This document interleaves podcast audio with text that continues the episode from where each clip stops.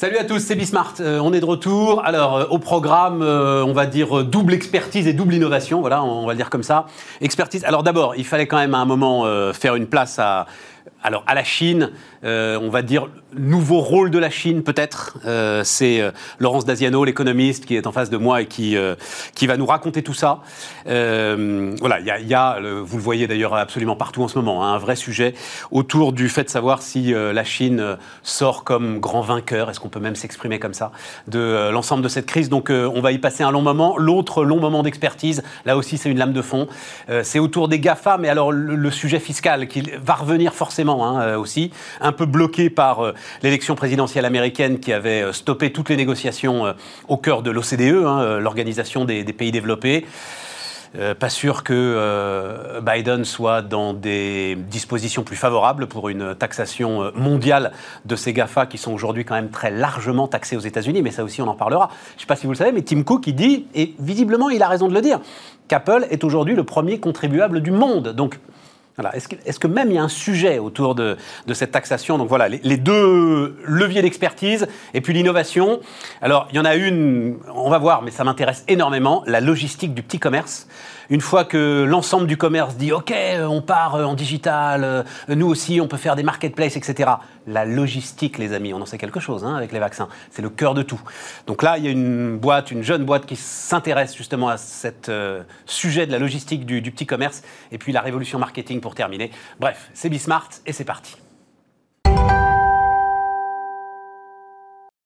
Et on démarre donc avec euh, Laurence Daziano. Bonjour Laurence. Bonjour. Euh, économiste, euh, prof à Sciences Po, Laurence, voilà. donc, alors d'ailleurs, spécialiste de la Chine de manière particulière, ou la Chine vous intéresse en tant qu'économiste? Alors, spécialiste des pays émergents. Mon cours à Sciences Po porte sur les économies et les sociétés émergentes. Et parmi les pays émergents, on compte encore, mais peut-être plus pour très longtemps, la Chine, vu, son, vu son développement. Ouais, enfin, je cherche, c'est Maurice Lévy qui a inventé tellement de formules, mais je crois que c'est il y a dix ans qu'il avait dit arrêtez, c'est pas un pays émergent, c'est un pays submergent. Il va nous submerger. Ils ont fini d'émerger, ils sont en train de nous submerger. J'avais trouvé ça brillant, comme à chaque fois, Maurice Lévy, évidemment. Mais... Si, on se, si on se met dans le temps long, euh, la Chine a quand même été une, grande puissance jusqu'au milieu du 19e siècle. Alors on le savait moins parce que c'était loin, qu'on avait moins de moyens d'information. Mais la Chine a connu une éclipse de sa, de sa puissance euh, au milieu du 19e siècle avec la guerre de l'opium et ça a duré à peu près 100 ans jusqu'au milieu du 20e euh, siècle avec la renaissance, si on peut l'appeler comme ça, avec la, la, création de la République populaire de Chine en 1949. Donc, et là, ça a été vraiment 100 années difficiles pour euh, pour la Chine. Elle a été occupée d'abord par euh, les, pays occidentaux, ensuite par le Japon. Mais à partir de 1949, on voit vraiment qu'il y a l'émergence d'une Chine qui se veut euh, plus puissance, hein, d'abord une puissance communiste, et puis surtout, à partir de l'arrivée de Deng Xiaoping au pouvoir, là je vais parler en tant qu'économiste, 1979, donc à partir du début des années 80, on va avoir la montée euh, la montée en charge petit à petit de l'économie chinoise, avec le grand moment de rupture qui va être 2001, l'entrée dans l'OMC, et à partir de 2001, la Chine qui vraiment, et on le voit sur toutes les courbes, va connaître une croissance extraordinaire, c'est-à-dire vraiment une croissance qui monte, euh, parce qu'elle va avoir accès au marché mondial et qu'on est dans la pleine période où on a encore un peu d'angélisme et on se dit que si on aide la Chine à acquérir l'économie de marché et être bien dans l'économie de marché, on va aussi pouvoir arriver à rendre la Chine euh, moins autoritaire, voire à dépasser le, le communisme, comme on l'a vu avec l'effondrement de l'URSS. Formidable rappel, parce que est-ce qu'on arrive à un nouveau point de rupture? Double, je, hein, euh, l'atelier du monde, c'était ça finalement, hein, les années 80, c'est fini. Et donc, vous me parlez, il va falloir que vous m'expliquiez ce que c'est que. Euh, comment est-ce que vous dites ça? Circulation duale Circulation duale, oui. Circulation duale et puis euh, rendre la Chine moins autoritaire. Ça aussi. Double virage? Alors, un double virage, en fait, un virage qui, a pris son temps, qu'on n'a pas vu tout de suite ou qu'on n'a pas voulu voir tout de suite. Euh, concernant l'économie, euh, le, ce qu'on appelle la, circulation euh, duale. En fait, c'est un nouveau mot pour une, idée qui est un peu ancienne. Comme vous l'avez dit, la Chine, c'était l'atelier ou l'usine du monde, c'est-à-dire qu'ils ont beaucoup exporté, ils ont euh, créé vraiment leur croissance sur des exportations de masse. Au début, d'ailleurs, pas toujours de bonne qualité. On raillait souvent le Made in China en disant qu'il y avait toujours quelque chose qui n'allait pas, la tasse était cassée ou la théière fuyait. Enfin bon, ils ont vraiment dépassé, dépassé ça.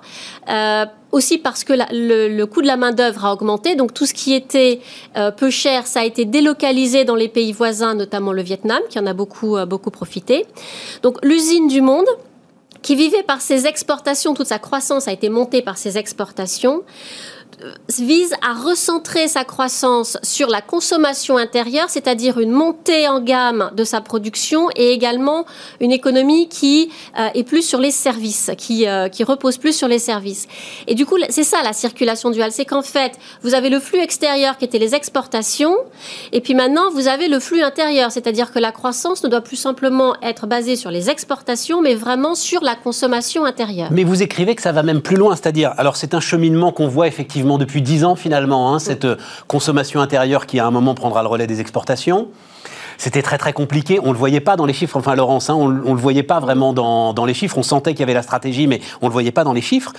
Mais là, ce que vous dites, vous, c'est qu'en fait, ils sont en train de se refermer finalement. Alors, la Chine se referme de, de trois manières. Alors, euh, économiquement, euh, on le voit sous deux aspects. Le premier aspect, c'est la guerre commerciale avec les États-Unis. Les Chinois se sont aperçus que pour mener à bien leur croissance, notamment leur montée en gamme, la technologie, ils n'avaient pas encore cette technologie.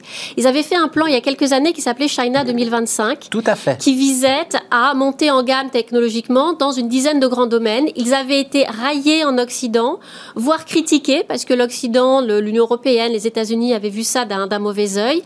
En fait, ils en ont beaucoup moins parlé, mais ils l'ont quand même fait. Et ils se rendent compte dans la guerre avec les États-Unis, et notamment tout ce qui concerne les microprocesseurs qui ne sont pas encore à la hauteur technologique.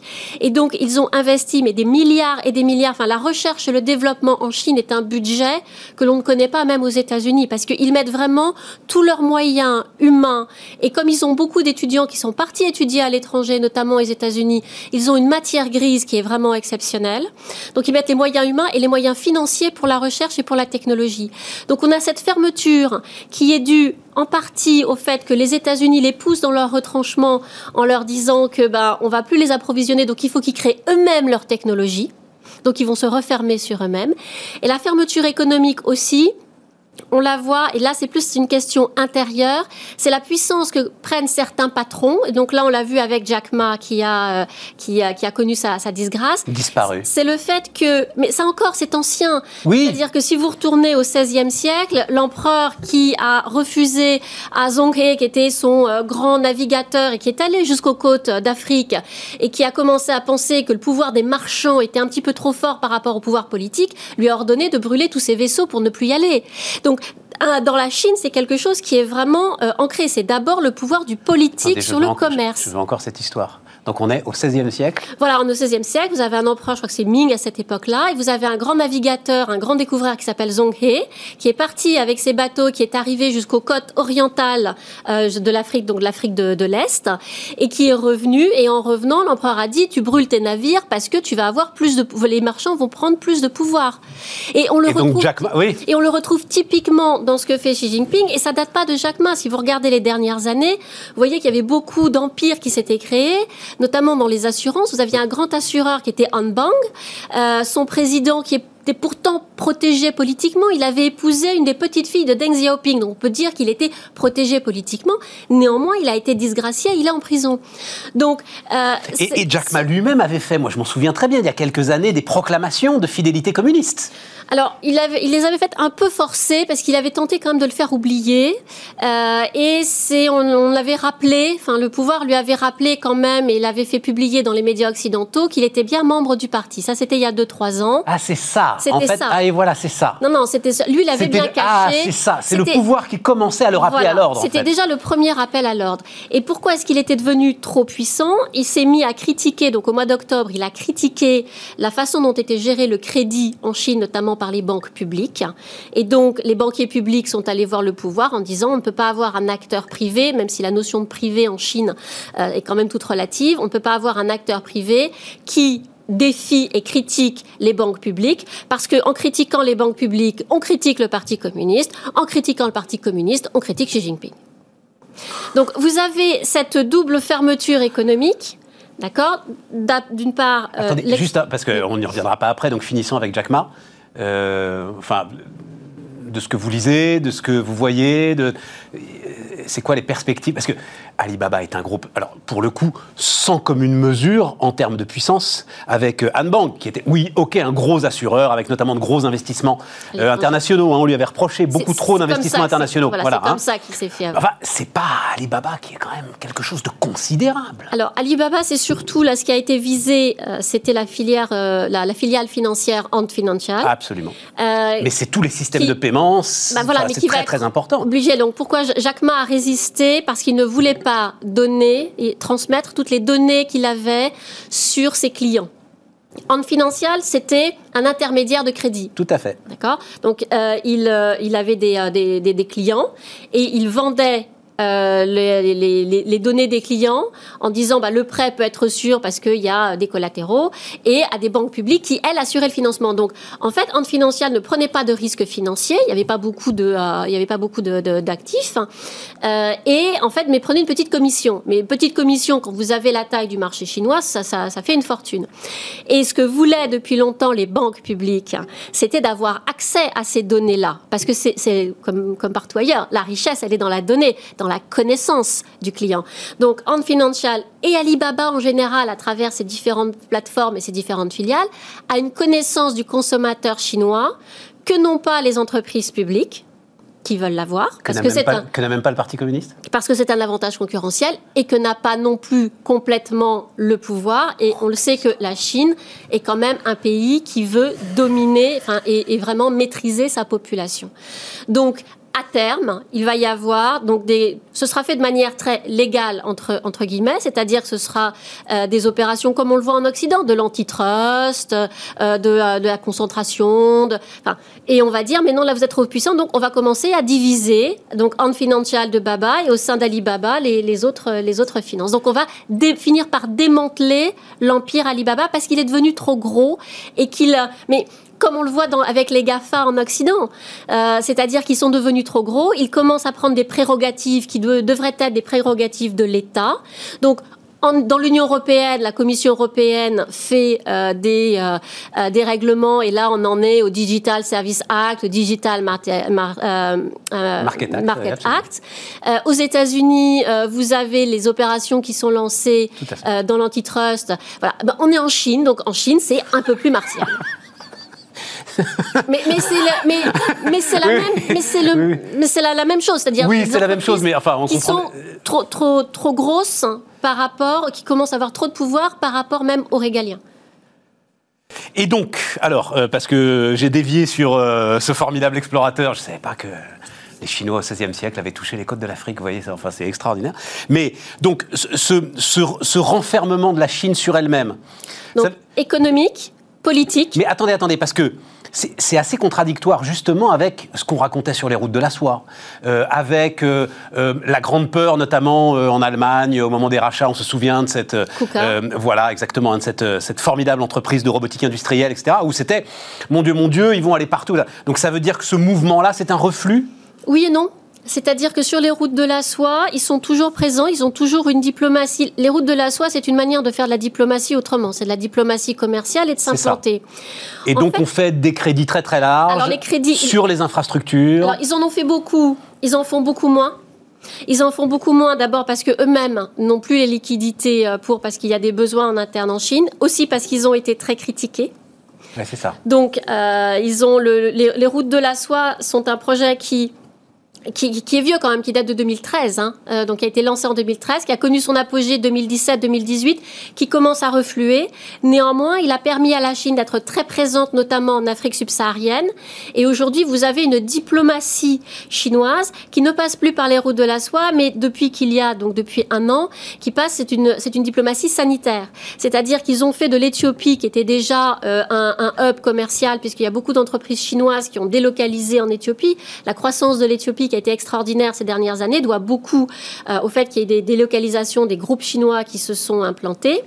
Et en fait, l'aéroport d'Addis Abeba a servi euh, de plateforme euh, pour la Chine. Jamais les relations aériennes n'ont été coupées en 2020, même au plus fort de la pandémie, entre Addis Abeba et la Chine, parce que c'était la plateforme qui a permis de, transmettre à tout, tout le continent africain, enfin subsaharien, à la fois les vaccins, les tests, les respirateurs. Laurence, est-ce qu'il y, est y, a un reflux de cette stratégie? Ah non, aujourd'hui non. non. Cette stratégie-là, non. Cette stratégie reste. Voilà. On a une diplomatie. En revanche, d'expansion vers euh, l'Occident, de rachat d'entreprises, etc. Là, oui, peut-être. Toujours. Non plus. Non. Et puis ils ont, enfin, ils ont, ils vont mieux mettre leur, enfin, ils vont mieux utiliser leur liquidité.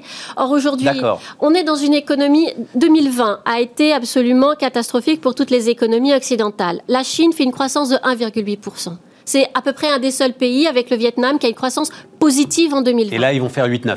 En 2021, alors ils vont faire 8-9 par rapport enfin, ils vont faire 8 à peu près par rapport à 2020. Donc 2020, il y avait un décrochage quand même, parce que un 8, bon. Euh, ils vont faire plus 8. Faire 8 9, quoi. Euh, là où nous, euh, enfin, occidentaux, que ce soit les États-Unis, l'Union européenne, on va avoir des plus 6, plus 7, mais enfin, on a quand même décroché de moins 9, moins 10 en 2020. Donc, on va quand même être en négatif. Donc, c'est vrai qu'ils vont avoir un avantage et ils vont avoir ben, ils ont, auront assez d'argent pour pouvoir investir dans des économies. Donc, on voit, en Occident, on est encore en train de gérer notre crise sanitaire alors que eux en sont sortis, les Chinois en sont sortis.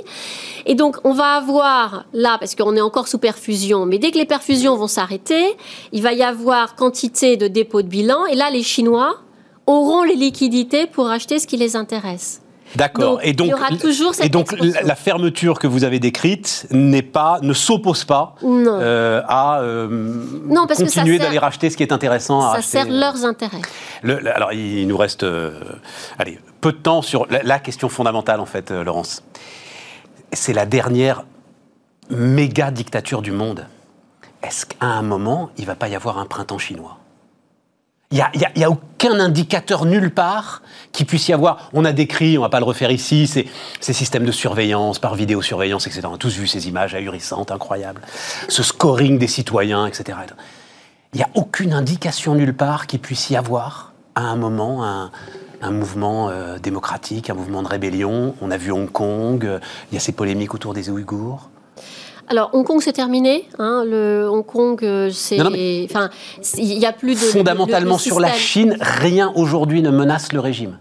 Aujourd'hui, la, menace du régime, elle serait à la limite à l'intérieur du parti. La seule menace que je vois aujourd'hui pour Xi Jinping, elle est à l'intérieur du parti. Le Parti communiste chinois nous donne toujours une image très lisse c'est une voix, une opinion. Mais avant d'avoir cette voix et cette opinion qui sort, il y a quand même beaucoup de débats dans l'arrière-boutique, euh, j'ai envie de dire, que nous, on ne voit pas, mais ça discute beaucoup. Et euh, plus on voit le, pouvoir de Xi Jinping se raidir à l'extérieur, plus on peut penser qu'à l'intérieur, il a quand même des contestations et des difficultés. N'oublions pas néanmoins que Xi Jinping a mené une campagne dite anti-corruption, qui, c'est vrai, a euh, permis de, alors je vais pas dire d'enrayer la corruption, parce qu'il y en a toujours, mais de la limiter. Néanmoins, ça a été aussi un formidable outil pour éradiquer toute opposition au sein du parti. Néanmoins, vous avez deux courants principaux au sein du, Parti communiste chinois. Vous avez ce qu'on appelle les, fils de, de, princes, c'est-à-dire les fils de, de dignitaires, et puis vous avez tout le mouvement issu des jeunesses communistes. Donc Xi Jinping est, euh, euh, dans la lignée, puisque son père était un haut dignitaire euh, communiste sous Mao, et puis son prédécesseur, Hu Jintao, qui lui venait des jeunesses communistes. Et donc, bon voilà, c'était une sorte d'alternance au sein du parti. Donc aujourd'hui, s'il devait y avoir une remise en cause du pouvoir de Xi Jinping, elle serait d'abord à l'intérieur du parti. D'accord. Mais à l'extérieur... Ce qui ne changerait pas grand-chose en fait non, ça peut avoir quelques inflexions parce qu'on a vu, vous pouviez avoir des leaders communistes. Deng Xiaoping, lui, disait bon, peu importe que le chat euh, soit... Euh, Tant qu'il attrape les souris. Voilà, soit mmh, blanc, noir ou gris, du moment qu'il attrape la souris. Et c'est ça qui a permis la croissance économique de la Chine. Aujourd'hui, la question qu'on pourrait se poser, c'est est-ce que ce durcissement idéologique, ce durcissement politique va permettre de continuer à avoir les conditions pour que la Chine ait cette croissance. Mais je pense que c'est la seule question qu'on peut se poser. Mais est-ce que le chinois moyen, parce que euh, il y a encore quand même 600 millions de Chinois qui vivent avec l'équivalent de 130 euros par, par, euh, par mois, donc est-ce que eux, ils ont vraiment envie de faire la révolution Est-ce qu'ils ont juste envie de manger? Vous avez une classe moyenne qui est certes de 400 millions de Chinois, mais eux, qu'est-ce qu'ils veulent? Et notamment les jeunes, ils veulent consommer. Donc, est-ce que nos aspirations d'occidentaux sont les aspirations des Chinois Merci Laurence. Merci infiniment. Laurence Daziano donc euh, était notre première invitée sur Bismart. Euh, innovation, donc euh, maintenant, je vous le dis, hein, expertise, innovation, voilà, dans, dans, cette émission. enfin, innovation, j'en sais rien d'ailleurs, est-ce que c'est vraiment innovant? En tout cas, oui, l'idée est innovante. Timothée, il ne faut pas vous appeler Timothée, alors Tim, Tim Dumain, président, vous êtes président, président fondateur de Big Blue, c'est ça ah, C'est hein, votre fiche Ouais, c'est sûrement sur. comme ça que vous fiche. C'est une feuille de papier, hein, c'est pas une fiche, hein, c'est du A4. Hein. C'est moi qui le fais, pas de... Elles sont très bien. On n'est pas staffé. non, allez, euh, parce qu'on n'a que 9 minutes et c'est super intéressant ce que vous racontez. Euh, Racontez-moi ce que c'est Big Blue. Moi, euh, alors, je, vais le dire très très vite. Pourquoi est-ce que ça m'a intéressé? Parce que euh, on est donc dans cette accélération aujourd'hui de la digitalisation du petit commerce. On a beaucoup raconté dans cette émission, et je vais continuer à le faire, qu'il faut le faire massivement et que derrière, il y a des gisements d'emplois nouveaux formidables au cœur des villes. Enfin, quand on tire, il y a deux fils dans cette crise. Vous allez voir où je vais en venir. Hein. Il y a deux fils dans cette crise quand on les tire qui donnent le vertige. Il y a le télétravail pour tout ce qui est réaménagement du territoire, et il y a en fait la digitalisation du, petit commerce pour tout ce qui est revitalisation des centres-villes. Voilà. Sauf qu'il manque une brique essentielle. C'est nous. C'est la logistique. Mais euh, vous parlez de digitalisation euh, du petit commerce. Le petit commerce, n'est pas forcément mort. Alors évidemment, il y a, le, il y a ah, la si, situation. digitalise pas, si.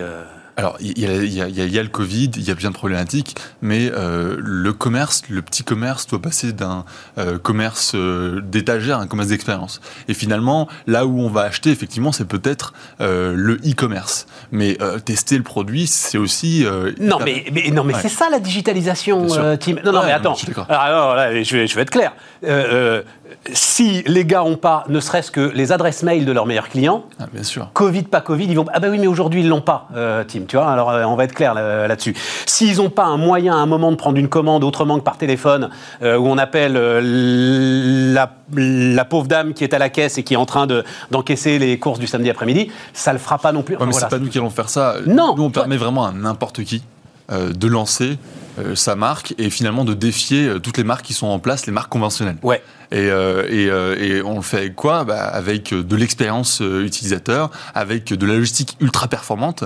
Et finalement, nous, bah, la, la, la, la, définition de, de ce qu'on fait, c'est de connecter des entrepôts, de préconnecter des entrepôts, de préconnecter des transporteurs et de rendre disponibles ces entrepôts, ces transporteurs grâce à une application qui est ultra performante. On commence comme ça. On peut commencer sa logistique en un claquement de doigts. Il euh, n'y a plus besoin d'avoir un responsable logistique dans son équipe. Il n'y a plus besoin d'être une grosse boîte pour faire bien la logistique.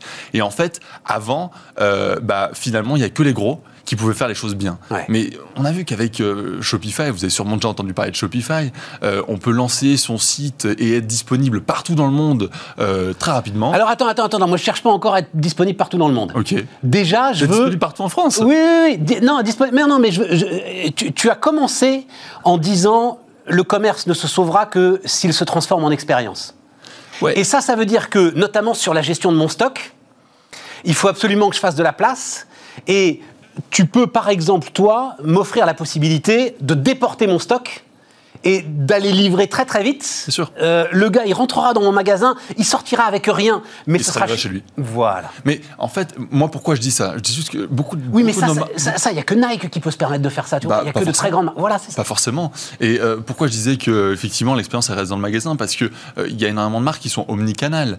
nous, on, on, fait de la logistique pour le e-commerce, mais aussi pour des gens qui vendent à des magasins. le magasin n'est pas mort. Le magasin tel qu'on l'a connu il y a 20 ans est mort. le, le les étagères sont mortes. Par contre, avoir la possibilité de se voir dans les habits, je suis pas sûr qu'on réussisse à le faire en 3D avec des hologrammes très rapidement.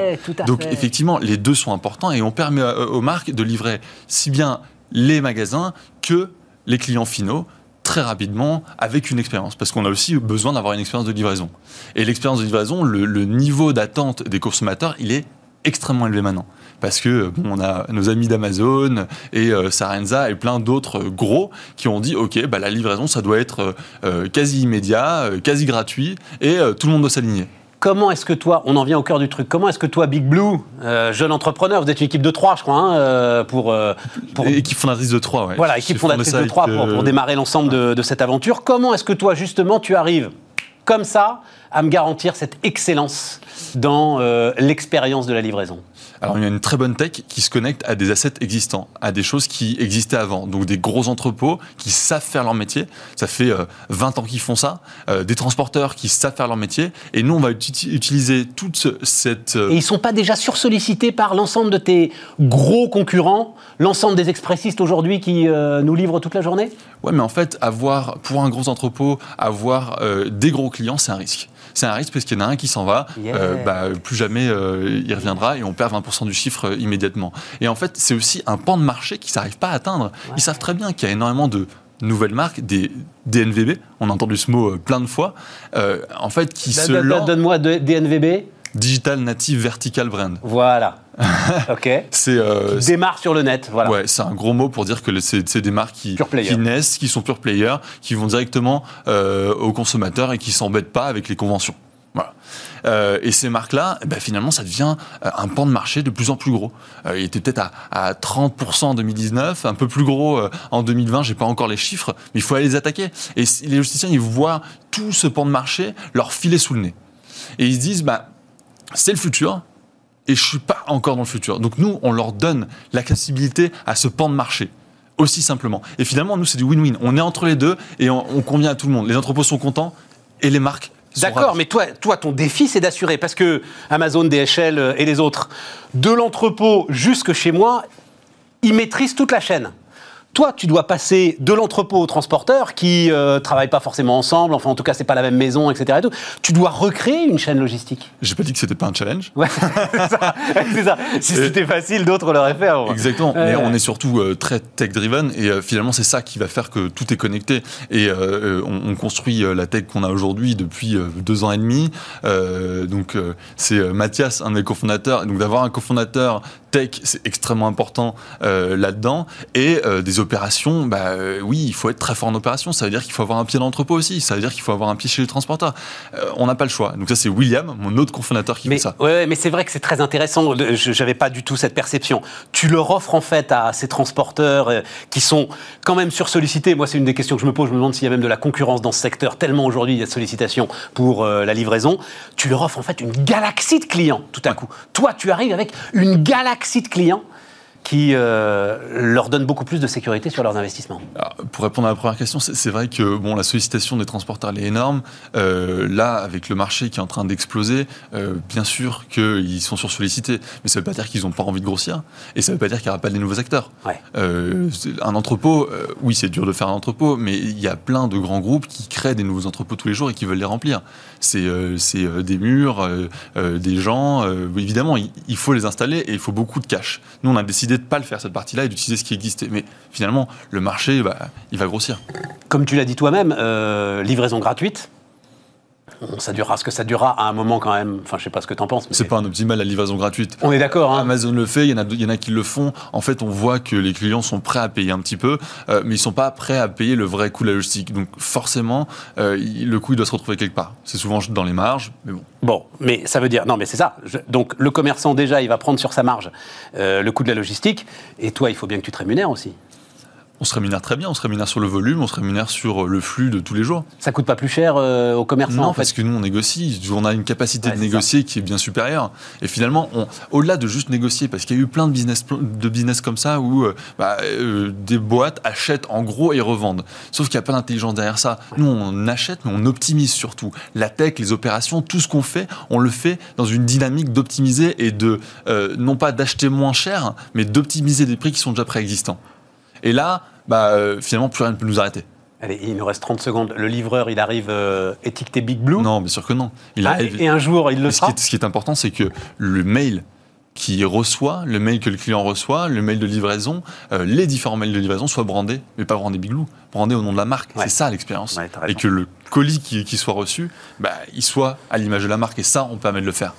À armes égales avec Amazon, alors. Même mieux. oui, voilà. Sky is the limit. Merci beaucoup, Tim. Timothée Dumain, donc euh, président de Big Blue sur Bismart.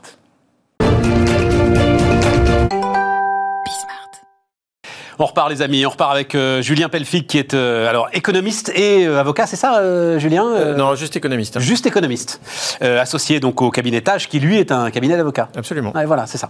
Et donc, bah, vous réfléchissez, vous regardez de près ce qui se passe autour des GAFA. Moi, bon, c'est le, le- évidemment sujet de fond. On va pas ici spéculer sur quelle sera la position de Joe Biden, etc. Mais de toute façon, voilà, il y, a- il y a un sujet et il y aura sans doute, mais on va en parler, une, une pression des, des Européens pour que les choses avancent. Moi, avant cela. La première question que je me pose, c'est justement, est-ce qu'il y a vraiment un sujet? C'est-à-dire, c'était des déclarations de Tim Cook, euh, quand il était venu en France d'ailleurs, où il avait dit, non mais attendez, Apple est le premier contribuable du monde.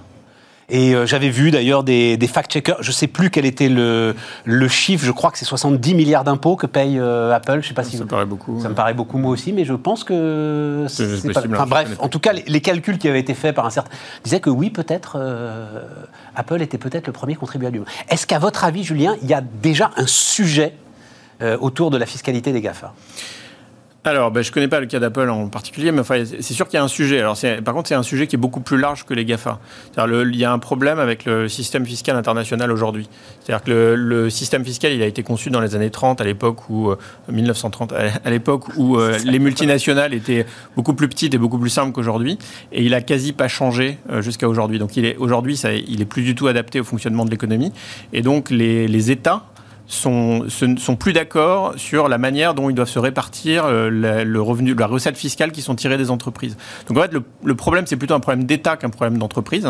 Et, et c'est un problème qui est lié à l'obsolescence du système fiscal international. lié à l'économie digitale Alors, c'est pas lié que à l'économie digitale, c'est lié à un ensemble de choses. Les multinationales euh, de- des années 30, c'était une boîte anglaise qui faisait des machines à coudre et qui avait une filiale en Inde. Aujourd'hui, si vous prenez l'industrie automobile, vous avez une chaîne de valeur qui est éclatée dans 30 pays différents, avec des flux. Il y a beaucoup d'incorporels, la taille est beaucoup plus importante. Donc, en fait, l'économie a changé au point où euh, les règles sont obsolètes. Alors, il y a quand même un point qui est plus spécifique à l'économie euh, numérique. Enfin, c'est euh, le. euh, bon, alors, sans rentrer dans les dé- détails compliqués, mais les, les droits à taxer sont. C'est-à-dire, un État a le droit de taxer une entreprise si elle a une présence, en gros, une présence physique sur son territoire. Établissement stable, je crois que c'est le, terme. Le, hein, terme de l'art, euh, c'est établissement voilà. stable. Établissement Alors, stable. Un établissement stable, c'est pas forcément exactement une présence physique, mais enfin, c'est quand même lié à une présence physique. Donc historiquement, quand vous, euh, ça marchait parce que quand vous faisiez du business dans un pays, vous deviez avoir euh, des, une usine, des employés, un bureau de représentation, des choses comme ça. Aujourd'hui, avec l'économie numérique, vous pouvez avoir une activité économique dans un pays sans y avoir de présence physique et donc sans y avoir de présence taxable. Et c'est un des points qui coince euh, avec le, le- le système fiscal Il y, a, historique. il y a combien de temps maintenant, je crois, euh, deux ans, euh, dix ans, euh, euh, deux contrôleurs des finances avaient écrit un rapport euh, que je vous conseille de lire d'ailleurs si le chose vous intéresse parce qu'il est très très clair et il reste un, le fameux rapport Colin. Colin Colin, Voilà. été interviewé. hein. Et, et- Alors, Et- et- alors, eux, eux disaient même qu'il y avait une forme de stratégie d'évitement, c'est-à-dire que le- finalement, la donnée numérique circulait d'État en État, euh, et il y avait une stratégie d'évitement de l'impôt euh, mise en place par euh, l'ensemble de ces grandes multinationales. Moi aussi, il me semblait aller un peu loin et un peu vite en besogne, parce qu'à un moment, il y a quand même des serveurs, enfin, il y a, il y a quand même des choses réelles, matérielles, qui sont regardables et qui sont sans doute taxables, mais il y a quelque chose comme ça, quoi, quand même. Est-ce que vous Ben, croyez... En gros, il disait, ce sont des entreprises qui se sont construites pour éviter l'impôt. Non, alors ça, ça- enfin, il y a plein de choses intéressantes dans le rapport euh, Colin et Colin, mais euh, je, je pense que c'est ça, ça, par contre c'est pas- du tout vrai. C'est pas du- mais je pense que le, en fait, si vous voulez, le sujet c'est pas tellement encore un sujet d'entreprise, c'est vraiment un sujet d'État. C'est-à-dire que vous avez des États qui disent aux entreprises venez chez moi et euh, vous allez payer moins d'impôts. Ouais. Et donc, euh, après, je trouve que c'est un peu euh, déloyal de pointer du doigt les entreprises qui acceptent, parce que finalement, euh, vous voyez, quand, quand, quand on vous dit mettez votre, vos actions dans un PEA, vous paierez moins d'actions, moins d'impôts au moment de les revendre, ben, vous, vous le faites. Et, C'est des stratégies d'optimisation. C'est un peu anormal qu'on vous dise ensuite ah vous n'avez pas payé d'impôts sur vos plus-values parce que c'est comme ça, c'est l'État qui l'a proposé. Donc je, je pense que c'est pas tellement un, si vous voulez, le, le, le- c'est pas tellement un sujet de les, les entreprises, elles ne font que répondre aux, stimuli, enfin aux, incitations que leur donnent les États. Donc pour moi c'est avant tout un sujet d'État plus qu'un sujet d'entreprise. Donc, ah ben, c'est passionnant, parce que ça veut dire qu'on prend le problème à l'envers. Ça veut dire que euh, l'Europe, plutôt que se poser la question de savoir comment elle doit taxer les GAFA, elle devrait plutôt se poser la question de savoir comment elle arrive à une euh, harmonisation fiscale. Ben, en fait, c'est- euh, si vous voulez, il y a une différence entre la, vraie politique fiscale et puis la, communication. Donc, euh, en vrai, le, problème, c'est celui-là. hein. Le vrai problème, c'est-à-dire qu'il y a aujourd'hui un projet à l'OCDE pour réformer la fiscalité internationale, et c'est un projet, c'est déjà le deuxième projet de réforme, et ça chope parce que les États sont pas d'accord les uns avec les autres. Alors après, c'est toujours plus facile de montrer du doigt les entreprises en disant ah regardez, eux, ils payent pas d'impôts. Mais, le vrai problème, c'est c'est un problème de, si vous voulez, c'est assez simple. hein.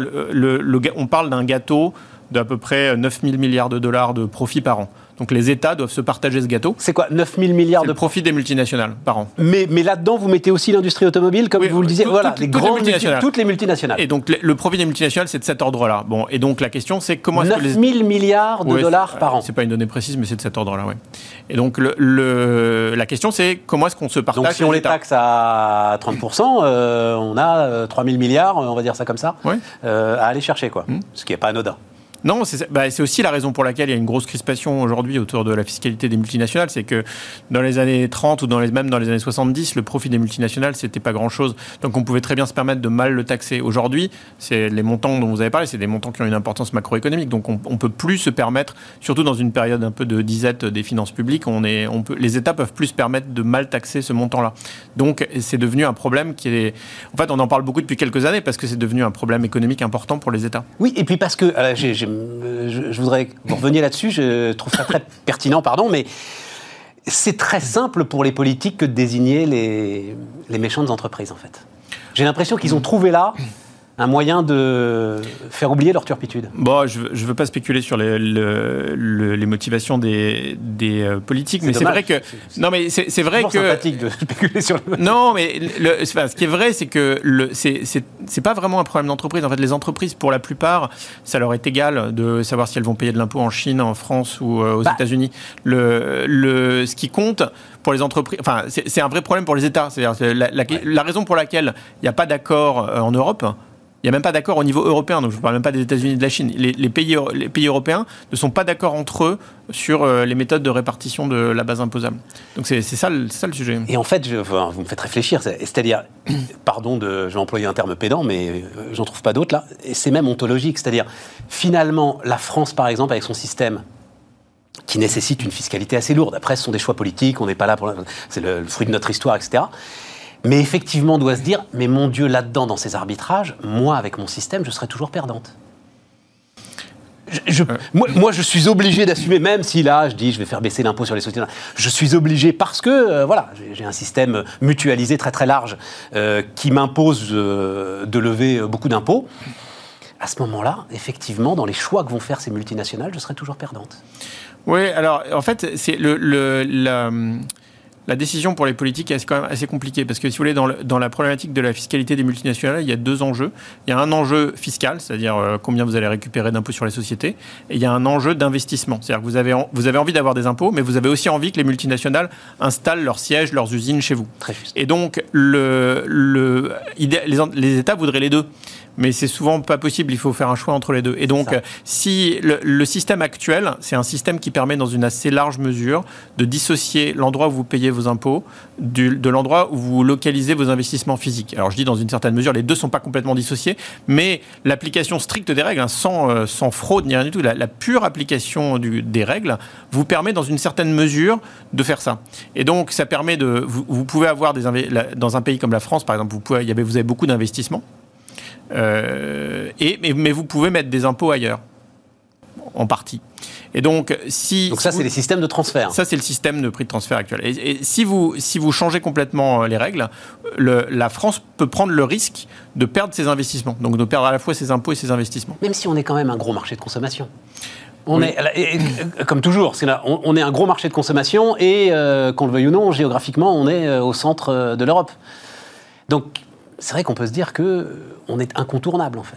Ben, alors, la question du marché de consommation, c'est la question qui est au cœur de la nouvelle réforme de la fiscalité internationale. Si vous voulez, les règles historiques, elles ont plutôt tendance à mettre du profit là où vous avez des choses importantes, là où les entreprises prennent leurs décisions, là où elles, elles possèdent leurs marques, leurs brevets, là où elles font leur R&D. Et donc, c'est ça la, norme euh, historique. Et il y a une tendance aujourd'hui de certains pays à essayer de, de bouger le centre de gravité de la fiscalité vers les pays de consommation. Donc vous avez les pays riches qui disent, non, en fait, on aime, nous, on est des pays de consommation, donc on aimerait que maintenant, ce qui nous permet de- d'attraire de, la base fiscale, ce soit plutôt la consommation. C'est ça. Mais bon, il n'y a, a pas de, justice, euh, il n'y a pas de, normes euh, évidentes de justice. C'est-à-dire, c'est pas tellement plus juste de dire ça que de parler de, la R&D, parce qu'à la fin, ça va avantager les pays de consommation et ça va désavantager les pays qui produisent mais qui n'ont pas une très forte consommation intérieure. Donc c'est toujours euh, plus ou moins un jeu à somme nulle. Chaque État en fait essaye de, Oui, mais euh, quand je bois un café chez Starbucks et que euh, une partie du prix de ce café euh, est perçue en Irlande et au Luxembourg, du fait donc justement hein, des, des- des droits de transfert, c'est ça, des, des- prix de transfert. Oui. J'avoue qu'effectivement, si je suis le, le- le- si je suis Bercy, je trouve ça quand même euh, étrange. Ben, pff, vous trouvez ça étrange? Non, c'est pas vraiment étrange. Parce que, la euh, on l'explique très vite, hein, parce qu'en gros, la redevance de marque, c'est ça. hein, Oui. euh, le savoir-faire, enfin, le je- je connais savoir-faire, euh, l'immatériel, voilà, mais, mais euh, oui, non, non, je- euh, la redevance de marque, bon, bah voilà, elle est installée, comme vous l'avez dit, euh, dans les pays à plus faible fiscalité, euh, en Irlande et au Luxembourg. Oui, mais c'est euh, enfin, c'est comme ça que le- les règles fonctionnent et ça a un certain sens. hein. Le, le- le- si vous voulez, la norme fiscale, c'est de, de, de répliquer le fonctionnement du marché. Et donc le marché, il n'est pas toujours très juste. hein. Le marché, c'est quand vous avez un super brevet, bah, vous récupérez beaucoup de redevances. Et donc c'est cette même norme qui est répliquée au, au niveau euh, fiscal. Comment tout cela peut-il évoluer? Bah, si vous voulez, le, alors, le, on, on- on avait une norme qui, était, euh, qui, a, donc, qui a été conçue dans les années 30, qui a assez bien fonctionné jusqu'au début des années 2000.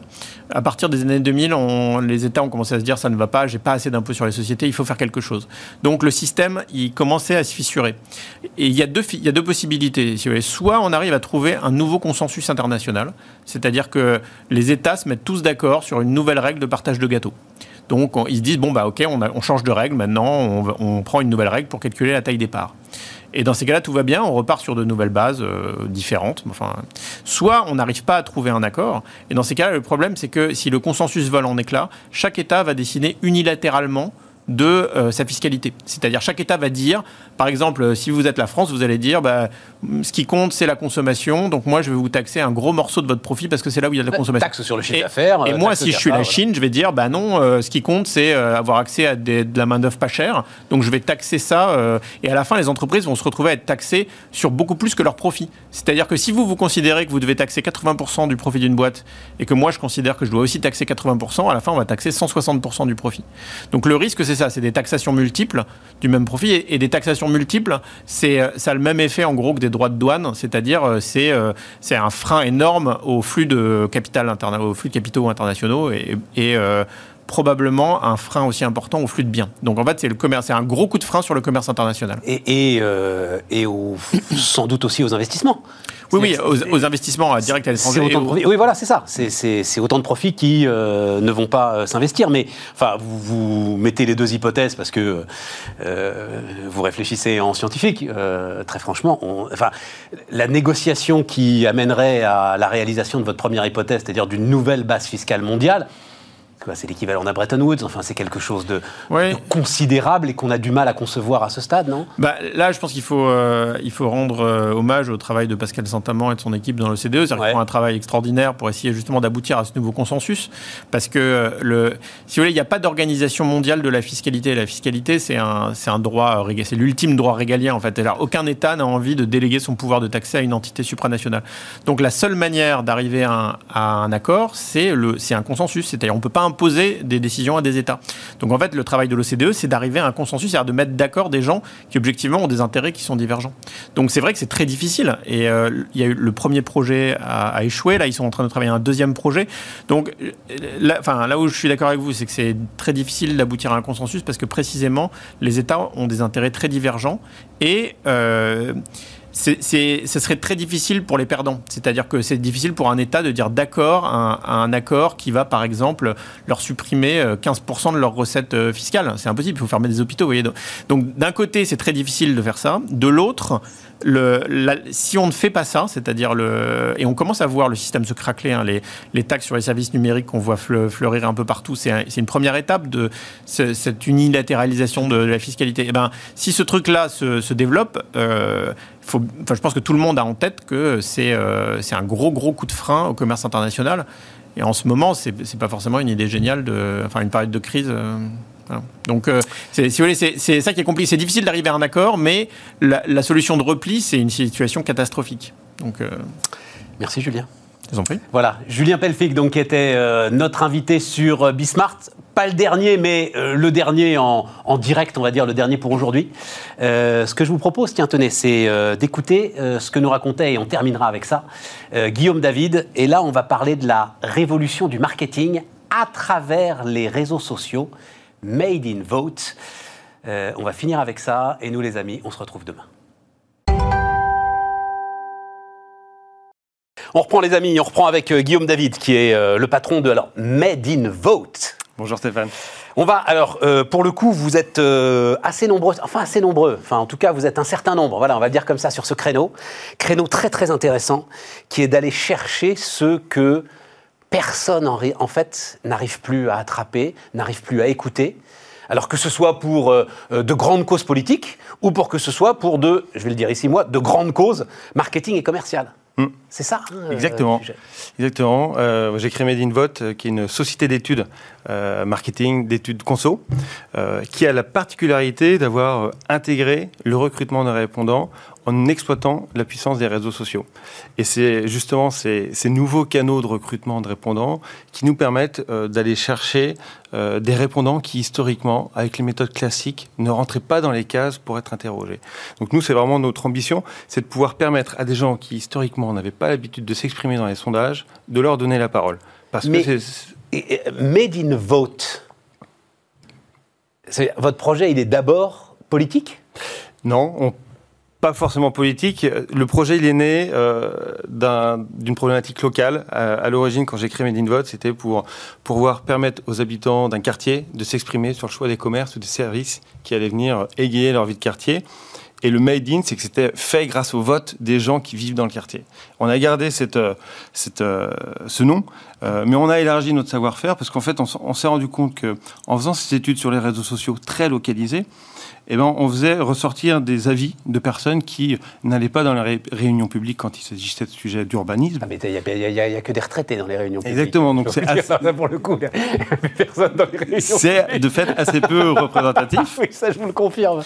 Mais tout comme dans les pour méthodes. Pour en avoir vécu un certain nombre, je vous le confirme.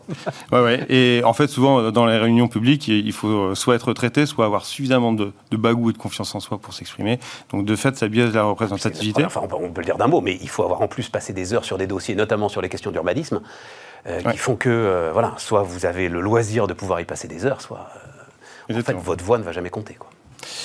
Et on a élargi du coup notre périmètre d'intervention parce qu'on s'est rendu compte que donc on faisait ressortir des voix qui étaient historiquement pas écoutées. En fait, les, on s'est rendu compte que sur les sujets marketing et d'opinion, c'était le même problème. Sur les, les panels, euh, les personnes qui s'inscrivent, qui font la démarche de s'inscrire dans un panel, donc c'est un fichier mail dans lequel ils vont être sollicités pour répondre à des questions contre une rémunération, ou des personnes qui sont à domicile pour répondre à des enquêtes téléphoniques, ne sont pas forcément représentatifs de tout l'échantillon français, mondial, puisqu'on intervient sur euh, un spectre géographique international.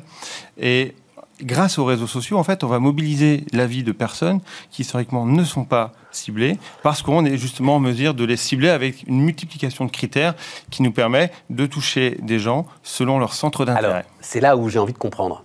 Comment, ça marche Comment on fait Comment ça et, alors, et en fait, il faut et puis alors nous parler simplement parce que comment justement on va aller alpaguer des gens qui, euh, a priori, refusent même pour certains d'entre eux mm. d'être alpagués eh ben, À partir du moment euh, où euh, on les touche sur les canaux qu'ils utilisent au quotidien. Mais non, mais on les touche. Mais comment on les comment touche on les touche Donc, les canaux qu'ils utilisent, ça va être les réseaux sociaux. Donc, on parle de Facebook, d'Instagram, TikTok. Ok, ok, ok. Euh, on les touche via des dispositifs publicitaires. En fait, on détourne toutes les publicités qui peuvent être faites sur les réseaux sociaux pour vendre un produit. Nous, on les utilise pour proposer aux gens de donner leur avis sur des sujets qui vont les concerner. On sait que ce sont des sujets qui les concernent, puisque tous ces réseaux nous mettent à disposition euh, des, euh, des outils qui nous permettent de, de, dire on veut adresser un message, tel message, à des personnes qui ont telle caractéristique. Facebook est capable de euh, vous dire telle, telle, telle, telle, telle personne est fan de vélo, par exemple? Oui, alors il va pas nous le dire de manière individuelle, mais il va nous dire je sais que vous allez pouvoir adresser un message à des personnes qui ont ces critères. C'est comme ça qu'on se retrouve à faire des études extrêmement précises, par exemple sur des femmes de 30 à 35 ans, mariées avec trois enfants, qui vivent dans le 8e arrondissement, qui sont passionnées de vélo électrique. Et voilà, mais c'est ça qui me fascine. Et ça, c'est compatible euh, RGPD, protection des données euh, et avec l'ensemble des éléments. Euh, c'est tout à fait compatible. Dont on parle sans arrêt en ce moment C'est tout à fait compatible. En fait, les réseaux ne nous mettent pas à, disposition les coordonnées individuelles de ces personnes, ils nous mettent juste à disposition l'opportunité de leur adresser un message publicitaire. Et là, notre travail, c'est de leur donner envie de répondre à notre questionnaire. Je comprends. Et notre questionnaire, après, c'est du déclaratif, évidemment. Les gens donnent leur accord. Non, mais ça y est, je viens de comprendre un truc. C'est-à-dire qu'en fait, euh, vous vous comportez vis-à-vis des réseaux comme les grandes régies publicitaires. Exactement. Voilà, c'est ça. On va acheter de la publicité. Vous achetez de la publicité, sauf que vous n'allez pas faire de la publicité. Vous allez faire des enquêtes en ligne et vous allez faire des, voilà. enquêtes de La publicité, elle est juste faite pour promouvoir l'opportunité de donner un avis. Et non pas pour promouvoir une paire de baskets. Et donc, quelle forme ça peut prendre, ça? C'est-à-dire que. Euh, euh, parce que, quand même, pour l'attirer, il faut quand même promouvoir une paire de baskets. C'est la paire de baskets qui va l'intéresser, votre, euh, ah bah, votre cible. En fait, on va proposer à notre cible de s'exprimer sur le choix, par exemple, sur la, co-construction d'un produit de basket. Là, je pense à une étude qu'on fait sur de, la, sur de la lingerie, où on mobilise les 17-21 ans, cibles très précises, en France, en Europe, en Belgique, historiquement des cibles qui sont impossibles à toucher, on leur propose de participer à la définition du futur produit de lingerie euh, qu'elles vont utiliser. Oui, mais ça, c'est presque trop facile, ça. Euh, co-construire un produit de lingerie, là, tout le monde veut participer à des enquêtes pour mais construire il, il faut rentrer dans la cible. C'est ça, il faut rentrer, il faut dans, rentrer la dans la cible et avoir suffisamment de répondants. Parce que des cibles aussi précises, avant, on pouvait le faire en focus group avec 12, 30 personnes, grand max. Mais logistiquement, c'est très compliqué, c'est cher, et on n'a pas suffisamment, on n'a pas un échantillon très représentatif. Là, avec, notre nouvelle méthode, qu'on a construit vraiment une solution qui nous permet euh, d'échantillonner en, gros en temps réel sur les réseaux sociaux à travers ces dispositifs publicitaires, on est en mesure d'avoir des, échantillons robustes qui permettent de prendre des décisions, euh, de vraies décisions euh, fiables, puisque basées sur un, nombre suffisant de, de, répondants. Et pour, pour être clair, votre savoir-faire, c'est la constitution des questionnaires. Votre savoir-faire, c'est en fait euh, savoir comment s'adresser à cette population particulière et faire en sorte qu'elle réponde, qu'elle soit active sur le message que vous lui envoyez. Notre savoir-faire, il est double. Euh, on a un savoir-faire classique d'institut, puisqu'on a des, a des personnes dans l'équipe qui viennent d'instituts classiques, donc qui sont parfaitement au fait de l'accompagnement de nos clients pour construire une stratégie d'enquête, formuler un questionnaire et le scénariser, construire un plan d'analyse qui va déboucher sur des insights percutants. Mais notre deuxième savoir-faire, et c'est là où on se distingue, c'est qu'on a développé une solution qui nous permet de faire de la publicité en grande masse sur les réseaux sociaux pour recruter en temps réel les répondants selon la cible que l'on veut avoir.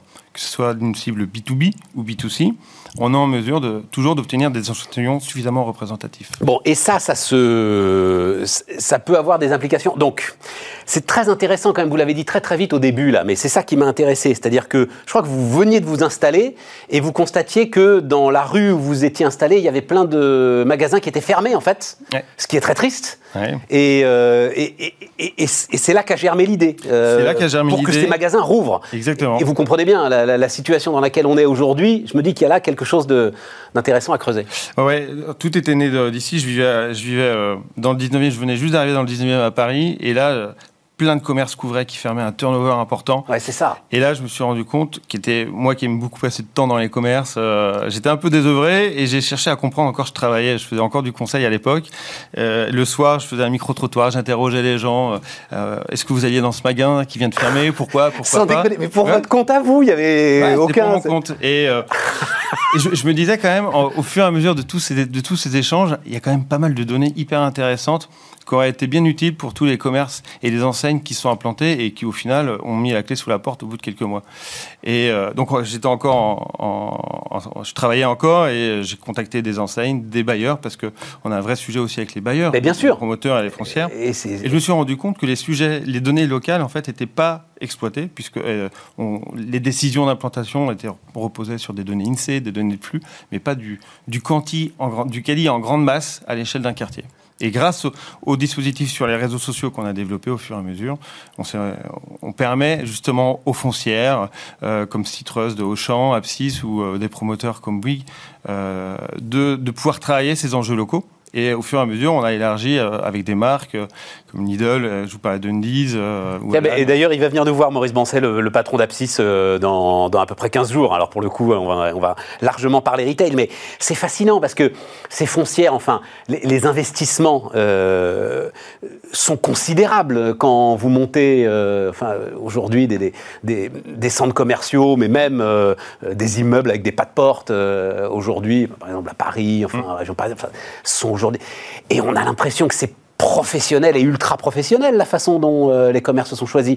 En fait, non. Euh, vous me dites c'est au doigt mouillé, ah. euh, c'est oh bah tiens ça ça marche là-bas, ça devrait marcher ici. Je n'irais pas, dire que c'est pas professionnel. Pour, pour, des réseaux restreints, il y a effectivement beaucoup de coups de cœur, beaucoup de, de, de, flair. Après, pour les réseaux plus importants, pour les foncières, ça repose, ça reposait historiquement sur des données de flux d'INSEE très macro, mais parce que les données local n'était pas disponible facilement. c'est justement la méthode qu'on a pu mettre en œuvre qui a apporté un nouveau jeu de données qui permet de répondre à ces besoins euh, pour, pour tous ces clients. Et on n'est pas borderline, j'insiste là-dessus parce que hmm. ça me fascine, on n'est pas borderline par rapport à la... À RGPD ah Ouais, à la, à la, privacy des données personnelles. Non, parce que... Alors, pour Comme vous dites, euh, mère de deux enfants, euh, habitant, euh, j'en sais hmm. rien, moi, rue de la Roquette. Mais parce qu'on a, Ça commence à être chaud, quoi. Mais on n'a aucune donnée nominative sur la personne, on ne pourra jamais remonter, remonter jusqu'à elle, hormis si elle nous donne, sous, avec son accord, avec un opt-in, certaines données sensibles, comme l'adresse, ou l'adresse postale. Là, c'est du déclaratif. Mais en aucun cas. Et vous avez un dispositif comme ça, euh, avec euh, euh, des éléments de cashback, par exemple, si vous me donnez votre adresse et si je peux affiner encore plus eh ben la paire de baskets qu'on va faire ensemble, vous l'aurez gratuite ou des choses comme ça? Non, pour le coup, c'est une de nos, de nos convictions. le cashback, la récompense, pour nous, c'est un biais important. Donc nous, on va, grâce au ciblage qu'on arrive à faire, qui est très précis, on arrive à solliciter l'avis des gens à interpeller les gens avec des sujets qui les concernent. Et du coup, ils sont engagés naturellement. Et il n'y a, pas de, a pas de récompense. Et c'est vraiment un de nos motifs, c'est qu'on on considère que donner de l'argent euh, pour, que, pour que quelqu'un nous donne son avis, ça va induire un biais. Tu as raison. Et c'est pour ça que euh, on, pousse pour que la donnée soit la plus fraîche et la plus spontanée possible.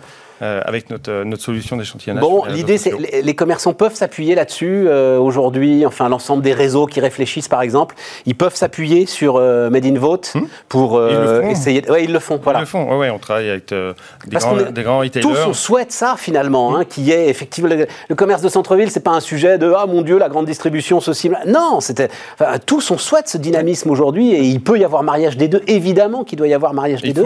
Et, mais de plus en plus les que ce soit les grands réseaux de retail ou même les collectivités font appel à nous.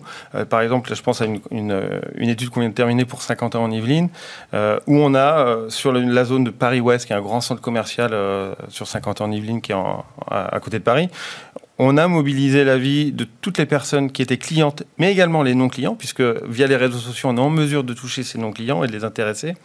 On a mobilisé leur avis pour de la même manière qu'ils donnent leur, euh, qu'ils co-construisent entre guillemets le centre commercial idéal qui les inviterait ensuite à venir, euh, à venir choper. Choper à tous les sens du terme. Guillaume David, le CEO de Made in Vote, c'était notre invité sur Bismart.